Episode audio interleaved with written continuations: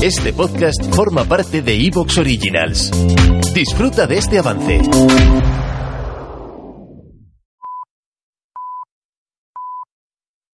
Soy Fernando Díaz Villanueva. Hoy es 10 de septiembre de 2023 y esto es La Contracrónica.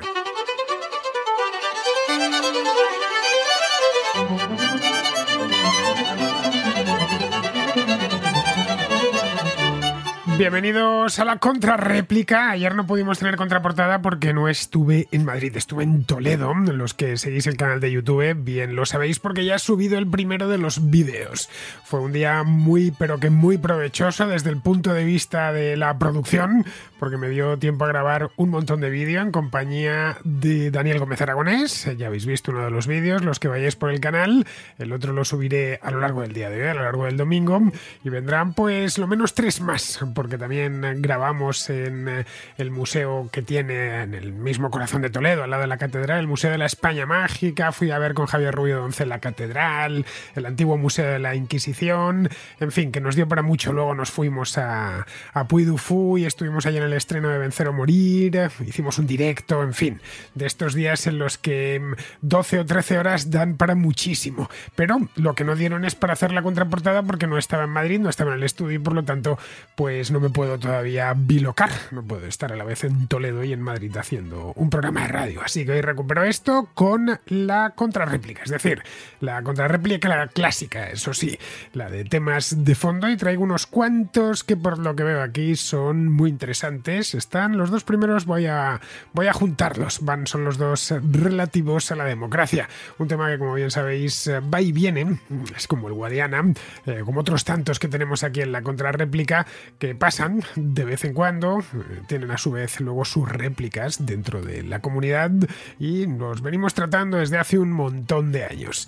Bien, si queréis participar y os eh, invito a hacerlo, no tenéis más que enviar vuestras notas de voz al siguiente número de WhatsApp, ¿eh? nota de voz, ya sabéis. Es el 690-827909, con el más 34 delante si estáis eh, fuera de España. Es importante lo del más 34 porque si estáis, qué sé yo, en Uruguay o en México, pues eh, no ponéis el más 34 seguramente no me llegue. Y hay un montón de notas de voz que me llegan desde América, especialmente, pero también desde otro, otros países de Europa.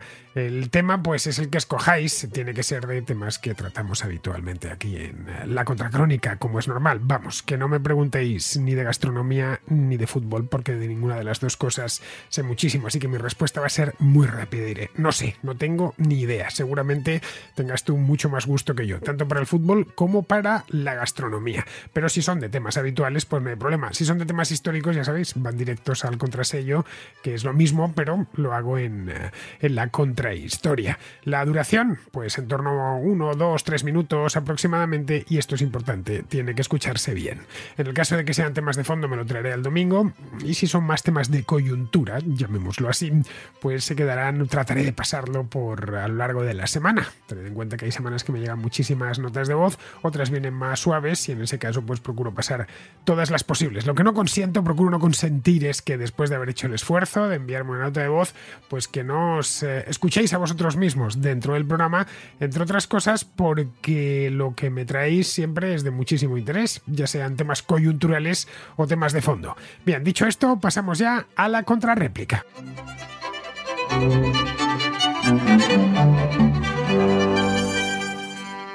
Empezamos, como os decía antes en la introducción, con dos contraescuchas, Daniel y Adrián, que nos mandan un mensaje, no es el mismo mensaje, pero sí coinciden en el mismo tema. El tema de la democracia, como os comentaba antes, es un tema bastante habitual, muy recurrente aquí en este programa. Bien, vamos primero con el ENVI. Había pensado antes en pasarlos juntos, pero no, vamos a separarlos porque, aunque tienen que ver con la democracia, ahora los vais a escuchar, no hablan exactamente de lo mismo. Así que vamos primero con Daniel, que quiere hacer una enmienda a la totalidad a la democracia, sí. ¿Por qué? Pues porque simplemente porque no le gusta el criterio de la mayoría. Buenos días, Fernando. Es un honor para mí poder participar en tu programa si es que participo, porque bueno, no sé que tendrás tantos mensajes que dudo que llegues a escuchar el mío próximamente, pero bueno. Mm, felicidades por tu programa, felicidades por ser tan carismático, por tus libros, por ti en general, de verdad te admiro como periodista, eh, historiador, liberal y sobre todo por perro flautólogo. Eres una gran eminencia. Eh, hoy me gustaría, ahora me gustaría hablar de la democracia. Em, de la democracia en general, no solo de la que tenemos ahora mismo. Por lo general, la gente suele mm, ser muy fan de la democracia, suele decir que es uno de los mejores sistemas, el mejor sistema, uno de los mejores porque dicen que es el mejor, es el más justo, es el más no sé qué, es el todo el mundo le siempre dice, uh, qué buena es la democracia, menos mal que vimos un sistema democrático, qué saludable que es esta democracia. Dando por hecho que la democracia es algo bueno. Y muchas de las personas que... Mm, en mi principal crítica a la democracia es sin duda que está basada, la idea de una democracia es, es una falacia en sí misma, puesto que presupone que la mayoría va a tomar las mejores decisiones, va a votar por lo mejor. Cuando muchas veces se ha demostrado que la mayoría no tiene por qué tener la razón. Que puede que en algún momento sí, pero no suele... no hay correlación realmente. Eh, y solemos a pensar que la democracia es lo mejor y lo más, porque siempre lo oímos, porque todo el mundo lo dice. Básicamente decimos que la democracia es lo mejor por el argumento de Goebbels. Una mentira repetida mil veces se convierte en una verdad. Y es un sistema que está lleno de innumerables fallos y mucha gente, por ejemplo, dice, pues a mí no me gusta la democracia de nuestro país, yo prefiero la democracia que viene Atenas. igualmente esa democracia se demostró eh, a largo plazo terriblemente ineficiente. ¿Por qué? Porque las personas tienden a mm, no a votar al candidato predilecto o en las mejores medidas, sino lo que mejor les cae, lo que mejor les interesa personalmente por ejemplo, pues este candidato dice que me va a dar dinero gratis, pues le voy a votar para que me dé dinero gratis, sin darse cuenta primero de que es una posible increíble mentira o que arruinaría toda la economía. He dicho muchas veces aquí, Daniel, que decir democracia mm, es no decir nada. Es un término tan manoseado que necesita, es necesario además, si no, no significa nada. Necesita un apellido. Eh, puede ser democracia liberal, democracia popular, democracia orgánica, democracia directa y así un largo, etc. Recuerda que las dos Alemanias se autodenominaban democracias. En el oeste había una democracia liberal, aunque el país no se llamaba eh, Alemania democrática, es el del este, pero una democracia liberal, y en el este una democracia popular que llevó incluso el término democracia al nombre oficial del país, la RDA, vamos, República Democrática Alemana.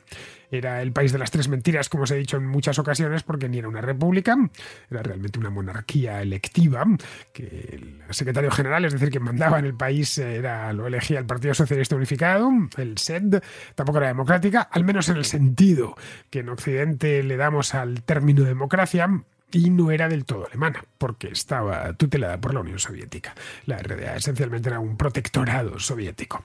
Bien, para cualquier asunto importante, cualquiera que conozca la historia de la RDA, los líderes de la Alemania del Este, ya fuese Ulbricht o Honecker posteriormente, consultaban siempre, un asunto importante, estoy hablando de un asunto menor, consultaban siempre, no cambiaban, no consultaban con Moscú si había que cambiar los horarios de los ferrocarriles, pero cualquier cosa importante siempre la consultaban con el Kremlin. Pero bueno, dejando esto a un lado, el hecho es que cuando hablamos de democracia, como os decía, tenemos siempre, siempre que ponerle un apellido. La democracia popular no es más que un eufemismo, muy bien intencionado, para hablar de dictadura de partido único. Eso era la RDA, eso era la Campuchea Democrática, se llamaba así cuando le cambiaron los gemeres rojos el nombre del país, lo llamaron Campuchea Democrática. Eh, democracia era cualquier, una democracia popular es cualquier eh, dictadura del este de Europa en la Guerra Fría. Una democracia popular es la Cuba actual, una democracia popular es el Corea del Norte, también en nuestro tiempo, ¿no? Son esencialmente dictaduras de partido único. Vamos, algo similar a aquella democracia orgánica del franquismo.